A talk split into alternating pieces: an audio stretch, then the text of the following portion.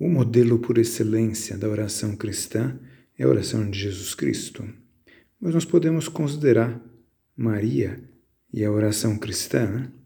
é considerar a oração nela própria. Por isso, porque Maria é criatura e por isso ela é como nós, nesse sentido, está, por assim dizer, mais próxima de nós. É bem verdade que ela é santíssima.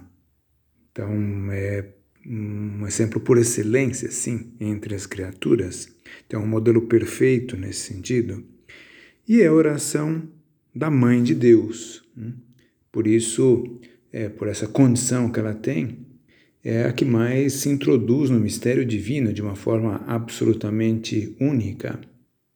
Ela tem semelhanças a nós porque parece conosco, porque ela também precisa da graça ela tem necessidades, etc., como tem as criaturas, e por isso nós ah, vemos nela uma parecença assim conosco. Por outro lado, ela é imaculada, Maria é sem pecado. Ela não cometeu nenhum pecado, nem sequer um pecado venial ao longo da sua vida. Por isso, Maria não é modelo de contrição. A contrição supõe falta, supõe erros, supõe pecados. Então isso Maria não não cometeu, portanto não é não nos serve de exemplo nesse sentido. Ela tem uma relação especial com Deus, né, que se apoia na sua maternidade.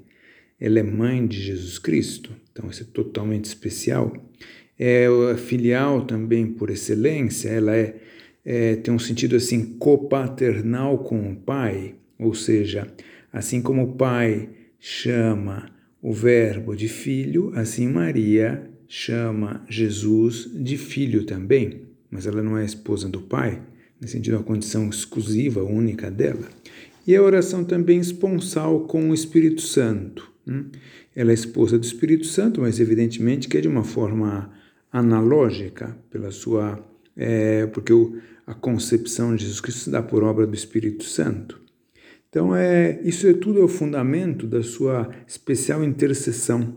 Ela, nos, é mediadora nas nossas, das graças, na nossa oração, que é uma mediação materna.